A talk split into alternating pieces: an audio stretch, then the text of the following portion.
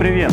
Меня зовут Иван Артемов, и я сотрудник Сбера, отвечаю за обслуживание физических лиц и неравнодушен к финансовым рынкам. Меня зовут Романович Роман, я инвестор, финансовый консультант и автор подкаста «Поговорим об инвестициях». И с нами старший портфельный управляющий фондов акций нашей управляющей компании Максим Кондратьев. Максим, привет! Добрый день. Ну, сегодня мы приступили к разбору такого инструмента, как акции. Мы уже разобрались, что есть биржа, есть брокер. В общем, если не хочешь сильно рисковать, тебе, значит, в мир облигаций для того, чтобы получать фиксированный доход. А вот мир акций всем представляется как мир ну, в общем, запредельного риска и запредельных возможностей. Давайте вот разберемся. Максим, вот акция, твоими простыми словами, что это такое? Ну, это некая часть той или иной компании, которая может э, тем или иным способом принадлежать тому или иному человеку, если так вот расплывчато совсем сказать. А на самом деле акции – это часть действительно компании. Э, уставной капитал э, публичных компаний разделен на какое-то количество акций, которые, соответственно, э, либо торгуются открытым способом на бирже, либо не торгуются. Но вот э, в части инвестиций мы, безусловно, говорим о публичных компаниях, э, акции которых торгуются на бирже в свободном обращении. Соответственно, для любого инвестора акция – это возможность э, получить э, долю владения в той или иной интересной компании. Слушайте, ну получается так, в общем, я могу купить акцию одну «Газпрома», и осуществить свою мечту, став его акционером, в общем, о чем Слепаков уже пел, да?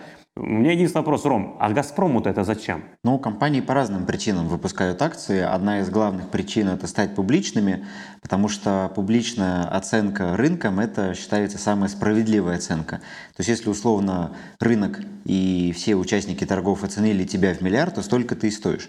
А в прошлый раз мы говорили про облигации и говорили, что облигации – это долговая ценная бумага, акция – это доля в бизнесе, действительно. И если компания хочет занять деньги, она приходит в банк и говорит, я хочу занять 500 миллионов. А ей банк говорит, ну, а сколько ты стоишь? А и компания говорит, а я стою миллиард. Он говорит, а докажи. Ну, если компания публичная, то тут все понятно. Вот мои акции, они на бирже, рынок оценил меня в миллиард. Если я не публичный, то мои слова это только слова, и нужно заказывать оценки, аудиты. То есть рыночная оценка это считается самая справедливая оценка бизнеса. Поэтому компании идут на биржу для того, чтобы получить эту самую справедливую оценку. Э, Максим, это исчерпывающе или вот э, Газпрому, вот ты бы как это делал? Просто Газпрому зачем э, акции на рынке? Ну или не Газпрому, дать другую какую-то компанию возьмем? Сбербанку. Сбербанку. Ну, смотрите, на самом деле а, выход той или иной компании на биржу, он драйвится двумя, наверное, основными факторами. Да? А первое – это желание привлечь денег, то есть деньги действительно можно привлекать либо на рынке долговом, но через кредиты, через облигации, там, а либо на рынке капитала. А когда-то дороже взять кредит и а, дешевле получить хорошую оценку со стороны рынка и привлечь э, деньги в капитал, соответственно, привлекая инвесторов для развития бизнеса. А второй момент – это э, когда текущие акционеры заинтересованы для того, чтобы э, реализовать свои инвестиции. То есть то ли основатели, например, да, которые развили уже компанию и хотят монетизировать каким-то образом свой бизнес да, через продажу доли в свободное обращение или какому-то, не обязательно свободное, свободном обращении это может быть какой-то просто э, якорный инвестор, э, который публичную компанию ведет. Но опять же, мы возвращаемся к публичному. И э, как бы компания выходит на рынок для того, чтобы монетизировать э, текущие доли э, в текущих, э, у текущих акционеров. А это могут быть основатели, это могут быть и финансовые акционеры, которые входят на первичных раундах инвестиций для того, чтобы компанию уже развить и потом продать на публичном рынке. Публичный рынок еще дает очень важную, на самом деле, вещь – это ликвидность. Да? Вы можете обладать сколь угодно э, замечательным бизнесом а, и быть привлекательным, хорошим парнем, да, но если у вас нет ликвидности, это огромный рост риска со стороны того, кто вам дает деньги или кто там собирается вам дать деньги. Соответственно, как бы, если чем выше уровень риска, ну, то тем выше э, тот дисконт, который там тот или иной человек от справедливой стоимости, тот или иной инвестор от справедливой стоимости захочет иметь. То есть, ну, на житейских каких-то примерах это можно, наверное, сравнить с автомобилем и квартирой, да. Ну вот. А если вам срочно нужно продать что-то, наверное, вам проще продать машину, вот, и сложнее будет э, продать квартиру, у вас будет больше дисконт, потому что машины более ликвидны. В итоге получается, смотрите, такую аналогию придумать. Допустим, ну, с каким-то маленьким предприятием, допустим, я владелец небольшой э, кофейни, которая варит вкусный кофе, и я хочу открыть вторую кофейню. У меня есть несколько вариантов, да. Я иду в банк, да, э, и говорю, дайте мне в долг, мне нужно X миллионов рублей, чтобы открыть вторую. Либо я э, иду к инвестору, да, к инвестору и говорю, я готов продать тебе 50%, да, дай мне, там, условно говоря, те же самые X миллионов, но зато мы с тобой будем владеть э, двумя кофейнями. Я вроде как ничего не проигрываю, потому что у меня как была одна кофейня, так она у меня и осталась. Но у меня, но у меня появилась как бы и вторая кофейня. И возможность зарабатывать там валовые прибыли больше. Ну, вот и рынок акций позволяет это делать. Правильно, Ром, я понимаю? Да, абсолютно. Кстати, вот интересный пример еще тоже хотел дополнить, э, когда разговаривали про то, зачем компании выходят на биржу. Э, не так давно на биржу вышел Airbnb. Мне этот пример очень нравится. А, на заре формирования компании в нее вложился венчурный фонд Sequoia Capital. И там какие-то небольшие деньги, буквально там то ли 200 тысяч долларов, ну, что-то около того, совсем немного для начала бизнеса. И вот после того, как э, Airbnb вышел на биржу, доля Sequoia Capital увеличилась в 14 тысяч раз. То есть вот для этого, по сути, компании выходят на биржи, если у нее большой пул венчурных инвесторов, особенно это среди тех компаний, которые сейчас выходят на биржу, молодых, технологичных, там эта история наиболее развита. И они преследуют чаще всего цель для того, чтобы зафиксировать прибыль вот этих первоначальных акционеров. Слушайте, ну вот этот э, термин выход на биржу, выход на биржу, выход на биржу, это вот как происходит физически? Это же я не прихожу куда-то в здание, в общем, стучусь, говорю, все, это биржа, биржа, ну вот я к вам вышел. Э, это как происходит, Максим? Как, э, что значит выйти ну, на биржу? Пример, Примерно так это происходит, как вы описали. Да? Компания приходит стучится на биржу, заполняет необходимые документы, нанимает, соответственно, инвестиционные банки, которые делают а, по ним определенные аналитические исследования. А, эта вся информация предоставляется рынку, и банки, как бы агенты в инвестиционные, которые э, осуществляют э, доступ этой компании к различным клиентам, то есть продают или не продают идею купить э, ту, ту или иную компанию, которая выходит на IPO, вот, и, соответственно, производит вот, э, там, процесс выхода на биржу. А бумаги, соответственно, технически листингуются как бы, на фондовой бирже, это может быть и московская биржа, это и там, NICE, NASDAQ, лондонская, неважно. Соответственно, бумаги э, получают доступ к торгам, они там листингованы, и уже, соответственно, любой инвестор э, может их э, покупать, продавать в режиме открытых торгов. Вот, хорошо, что мы во втором выпуске разобрали NICE, NASDAQ, Московскую биржу, в общем, все это нам теперь известное понятие. Ром, получается, когда я в первый раз выпускаю э, свои бумаги и выхожу на это вот IPO, да, вот это вот сейчас в последнее время все с этим носятся, вот я с, э, у нас фикс прайс, да, вот, э, вышел с IPO. А если э, ну, как бы я там это делаю постоянно, есть какой-то такой другой термин? Ну, есть так называемое СПО, это когда вторичное размещение, но это выпуск дополнительных акций, это, как правило, размывает долю тех акционеров, которые уже были, рынок это не особо любит. Ну, поспорю, на самом деле, на, сам, на самом деле, вот э, здесь я должен э, небольшое дополнение дать, а, потому что SPO, оно бывает двух видов. Бывают новые акции, бывают существующие акции, которые размещаются на SPO. То есть initial public offering, то есть IPO, да, это когда компания первый раз выходит, и вот ее не было, вот она появилась э, на фондовом рынке. А потом, соответственно, если компании нужно, например, ну, дополнительные деньги к э, развитию, да, то есть они, они говорят,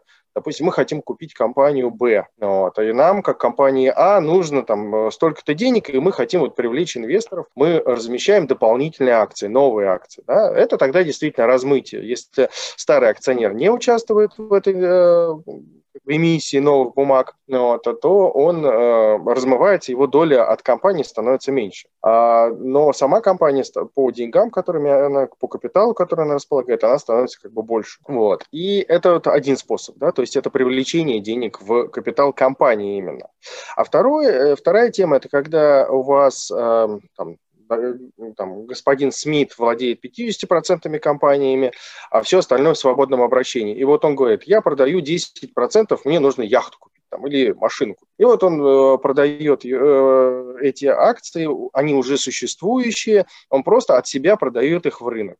В данном случае размытие не происходит, просто количество акций в свободном обращении, оно увеличивает. Ну, спасибо большое за разъяснение, но при этом я еще слышу, что компания, она может выпускать два вида акций, вот, есть обыкновенные и привилегированными. И, как, конечно, как непосвященному инвестору, кажется, что ну, обыкновенными владеть не очень хочется, они какие-то обыкновенные, а привилегированными, ну уж хочется владеть, они же какие-то привилегированные, да, я как-то хочу себя чувствовать э, с какими-то привилегиями.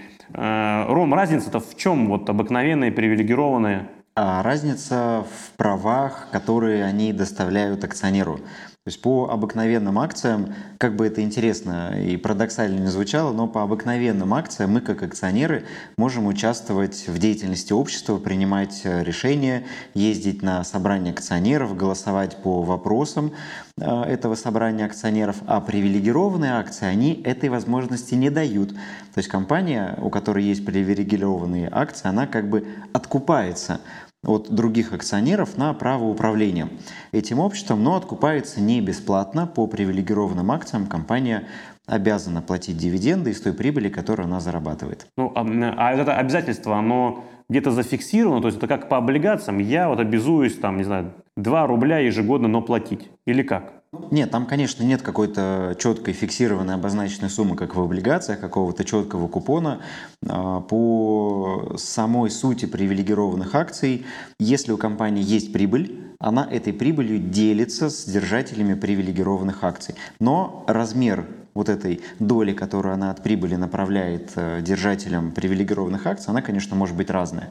Потому что, опять же, вспоминая кризис 2020 года, многие нефтяные компании, наши российские, которые имели и обыкновенные акции, и привилегированные, и до этого платили по ним щедрые дивиденды, по обыкновенным они дивиденды вообще отменили, а при по привилегированным заплатили 1 рубль на акцию, чисто символически. Потому что такая возможность у них была. Так, получается, мы заходим на, такую, на такой вопрос. Максим, получается, я как акционер, как могу вообще на акциях заработать? Потому что э, моя же задача покупки акций как инвестора, это все-таки в конечном итоге получить какую-то разницу и положить себе ее в карман. Вот как, как я на акциях зарабатываю? Большинство на самом деле теряет на акциях, да, если так говорить. А, существует много интересной статистики о том, что это все-таки достаточно рискованное дело, и а, не имея а, полноты знаний и как бы даже в какой-то степени опыта в моделировании, в понимании бизнес-процессов компании, а в движениях рынка зачастую это очень высокий риск, и как бы частный инвестор э, часто, очень часто обжигается, к сожалению. А, но в общем и целом, а, если рассмотреть э, акции как инструмент инвестирования а, серьезно, то это, пожалуй, единственный инструмент, который на долгосрочном горизонте может обыгрывать инфляцию. Объясню почему. То есть, возвращаясь к началу нашего разговора, договора, покупая акцию, вы приобретаете, э, пусть небольшой, но кусочек компании, в которую вы инвестируете деньги.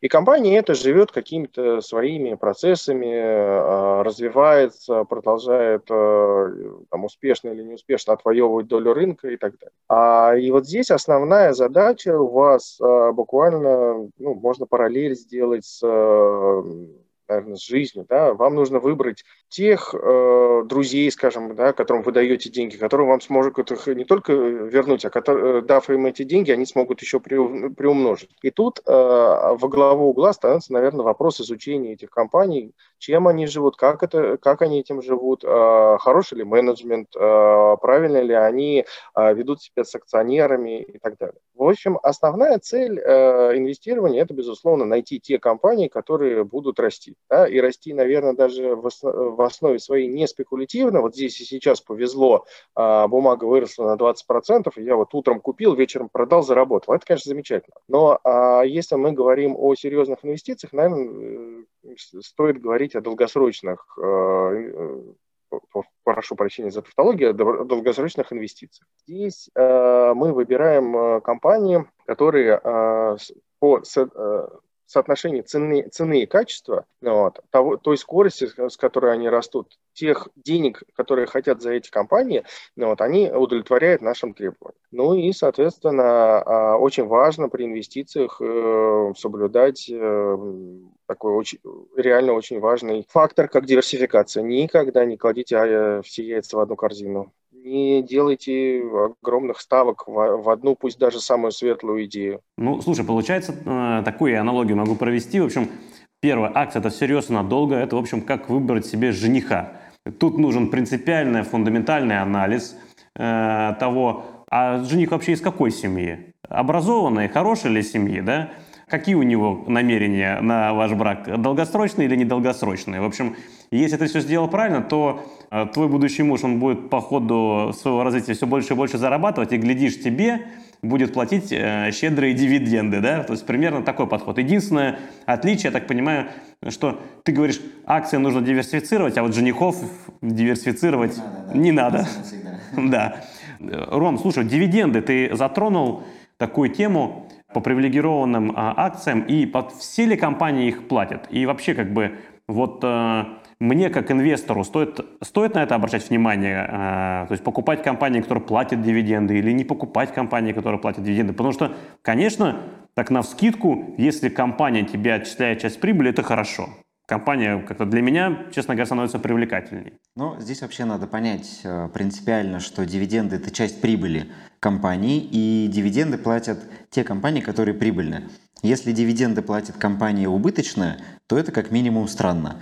И в длинной перспективе это может привести к большим проблемам. И я знаю множество примеров, когда вроде как дивидендная доходность и размер дивидендов, которые компания платит, привлекательный, но при этом стоимость ее акций падает сильнее и больше, чем та доходность, которую приносят в виде дивидендов. И здесь надо разделить. Вот как я сказал, да, что дивиденды – это часть прибыли, э, которую компания заработала. И тут есть э, два направления и два типа компаний. Это компании, которые растущие, и компании, которые уже заняли определенную нишу на рынке. Так вот, компании, которые растущие, они, как правило, дивидендов не платят, потому что всю прибыль, которую они получают, они реинвестируют обратно в бизнес для того, чтобы расти еще быстрее.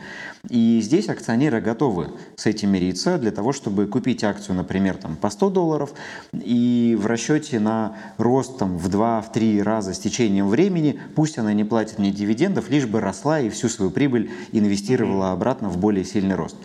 А есть такие компании, которые уже добились какого-то масштаба, которым сложно расти, которые уже захватили рынок, которые работают по всему миру. Ну, например, там те же продавцы напитков типа Pepsi и Coca-Cola. Да. Они не растут какими-то супер гигантскими темпами, но при этом у них регулярно скапливается кэш, потому что они продают свои напитки по всему миру.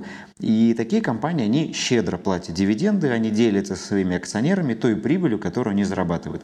Поэтому здесь вот нужно разделить. Дивиденды платят те компании, которые большие, которые не покажут какого-то сверхвыдающегося роста, скорее всего, а те компании, которые дивидендов не платят, в них можно рассчитывать на более быстрый рост, потому что они полученную прибыль реинвестируют обратно в развитие. Максим, ты вот как скажешь, согласен, не согласен с э, тезисами этими? И ну, вот ты бы как посоветовал? Вот перед тобой инвестор, какие компании купить, которые вот в цене многократно, скорее всего, вырастут, ну или там есть вероятность, или все-таки которые платят дивиденды на текущий момент? А, я бы выбрал э, те компании, которые дешевле. Ну, вот, а дешевле относительно того, сколько, э, какова справедливая их стоимость. А здесь могут быть и зрелые компании, так называемые value, и растущие компании. Да, там есть компании просто растущие, есть компании гиперрастущие, да, у которых а, первая прибыль будет там лет через пять. И самое важное в данном случае это оценить, насколько та или иная бумага стоит э, дешевле или дороже того, чего она заслуживает. И вот здесь уже, соответственно, необходимо построение моделей, соответственно, понимание финансового анализа, понимание бизнес-процессов этих компаний.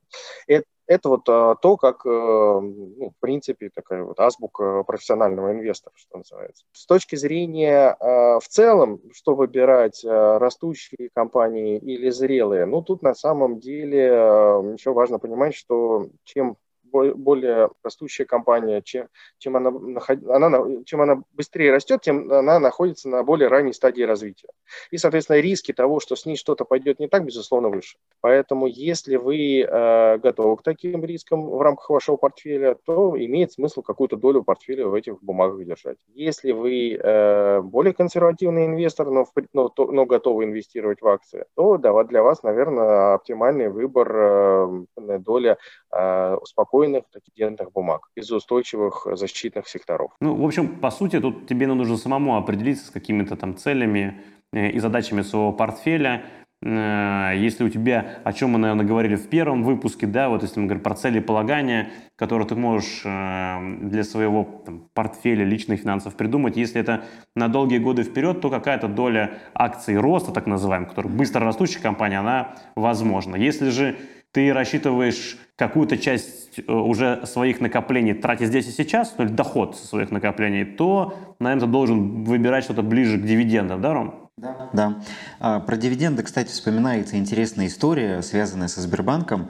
А, в 2008 году, когда был кризис э, ипотечный американский, все рынки падали, акцию Сбербанка можно было купить в районе 15-16 рублей за штуку. И по итогу прошлого года Сбербанк заплатил 16 или 18 или даже рублей да, дивидендов на одну акцию. И получается, что если бы мы тогда в 2008 купили одну акцию Сбербанка, то кроме того, что она выросла с 16 до почти уже 300 рублей, а, мы бы еще и получали дивидендную доходность аж в 100% на каждую акцию. Потому что мы ее за 16 рублей купили, и вот спустя время 16 рублей в виде дивидендов, как прибыль от Сбера на каждую акцию получили. Слушай, ну это надо было обладать э, недюжей смелостью, честно говоря, э, и взять и рискнуть в тот момент, когда, когда все повсеместно рушилось, все-таки ну, да. принять решение купить эту акцию. Я вам открою еще один секрет. Если бы вы купили какие-нибудь э, акции, которые, тех компаний, которые сейчас, в принципе, живы, в августе-сентябре 98 года, тогда бы вы заработали, может быть, даже больше. В, этом смысле, да, в этом смысле э, все вот эти вот э, такие массовые кризисы, колоссальные провалы, а, но это не Армагеддон, не апокалипсис. Да, безусловно, это очень больно. Рынки падают, особенно рынки акций. Там, в 98 году, а, если я правильно помню, индекс э, российский упал на 98%. Могу ошибаться, но там 90-98%. Да. А многие компании в 2008 году, году, хорошие компании, падали там, на 80%. И здесь, э, безусловно, там, важно не паниковать, а понимать, э, что вызвано корпоративными какими-то вещами, что вызвано об, общемировыми какими-то а, тенденциями, и насколько они, а, ну, скажем так, долгосрочно. Посмотрите на рынок, что было с рынком в последние годы. А когда в марте-апреле прошлого года в рынке в агонии падали по 10% в день и упали там на 30-35%, от этого падения фактически уже не осталось следа. Но вот компании адаптировались, компании получили какую-то помощь от государств, э, э, важная политика стимулирования там, в Европе, в США, в, в Китае, во многих странах. Ну, вот, помогла, соответственно, максимально безболезненно компаниям пережить. А многие компании, наоборот, в силу э, трансформации нашей жизни, да, когда мы сейчас э, уже практически э, не представляем э, свою жизнь без э, онлайн-коммерции, например, вот, э, многие компании от этого только выиграли. Поэтому э, в любом случае во всех вот этих вот э, ну, турбулентностях рынка нужно э, быть с холодной головой, не вкладывать последние, наверное, и а, как бы смотреть инвестиционные возможности, которые дают эти кризисы. Ну, и лишний раз это доказывает, что инвестиции это все-таки всерьез и надолго, и не нужно бояться вот этих колебаний, а нужно в такие моменты, наоборот, действовать наоборот. Когда тебе страшно, нужно покупать, а когда все бросаются, наоборот, покупать, нужно сохранять осторожность и готовиться к тому, что скоро может что-то пойти не так. Да, ну и если подойти такое резюме, да, получается, что акция – это доля в компании. И компания выпускает акции на рынок, если хочет привлечь капитал для своего развития, либо э, зафиксировать ну, некую прибыль инвесторами, которые основали эту компанию, либо вложились на ранней стадии. В общем, это такой нормальный э, э, инструмент. Компании могут быть публичными, и в основном мы, естественно, говорим про публичные компании, потому что они торгуются на рынке, их можно купить, продать, они имеют свою стоимость. Ну и если она не очень справедливо оценена рынком, то вот Максим говорит, не обязательно, ну, нужно бежать, в общем, хватать и, и покупать такую компанию. Не нужно э, руководствоваться сиюминутными желаниями спекулятивных э, покупок либо продаж. Надо э, подходить к инвестициям в акции всерьез надолго, как долгосрочный инвестор. Ну и, в общем, соблюдать баланс и к самому принять решение. Ты хочешь какую компанию? Быстро растущую, при этом взять на себя определенные риски, либо уже более стабильную дивидендную, и при этом снизить свои риски. В общем, ты должен решать сам, за тебя это, ну, к сожалению, никто больше и не решит. Ну и при этом ни в коем случае не пугаться кризисов. Кризис это, наверное, ну, как говорят, возможности. Да, да абсолютно. И, Максим, ну вот ты бы... Э, у нас сейчас какое-то невероятное количество брокерских счетов открывается на московской бирже. В общем, э, э, количество активных инвесторов увеличивается на порядок. Ты бы какой главный совет, наверное, дал бы сейчас вот инвестору, который только-только открыл брокерский счет, э, поддался, в общем, общей такой э, инвестмании и уже перечисляет деньги э, в попытке купить какие-то акции. Ты бы какой совет дал? А, ну, прежде всего, это холодный расчет при подходе к инвестициям. А не поддаваться азарту, не стараться как бы успеть здесь и сейчас. А инвестиционных возможностей много, они приходят э, достаточно регулярно, их надо только дождаться. И, как я уже сказал, диверсификация. То есть не старайтесь э, поставить все на зеро. Наверное, так. Я понял. Ром, Ром, а ты своим подписчикам, вот он говорит, я все, Рома, готов инвестировать в акции. Что делать? Ты, вот, давай, это твой короткий тезисный совет. Ну, абсолютно точно разобраться и понимать, куда мы инвестируем. То есть многие сейчас приходят на рынок и э, думают, что акция это просто строчка в мобильном приложении брокера и видят там, о, зелененькая, куплю. На самом деле Максим абсолютно правильно говорил, что акция это доля в бизнесе и нужно подходить к этому э, с той точки зрения, купили бы вы этот бизнес целиком если бы у вас была возможность. То есть хотел бы ли ты э, владеть всей Теслой, если бы у тебя была такая возможность или нет. Ну или каким-то любым другим бизнесом. То есть я вот за такое глубокое осознанное инвестирование и понимание, что мы покупаем и куда инвестируем. Ну, ребят, отлично. Спасибо всем большое за сегодняшний подкаст. Э, Максим, спасибо тебе. Рома, спасибо тебе. Ну и в следующих выпусках мы поговорим, а как тебе, не профессионалу, который не может разобраться ни в облигациях, ни в акциях или не имеет возможности, какими инструментами воспользоваться. Вот в следующем выпуске слушайте про биржевые э, фонды, про паевые инвестиционные фонды, которые позволяют тебе заниматься инвестированием, но при этом не обладать профессиональными знаниями. Все, всем пока-пока. Удачных инвестиций и пока!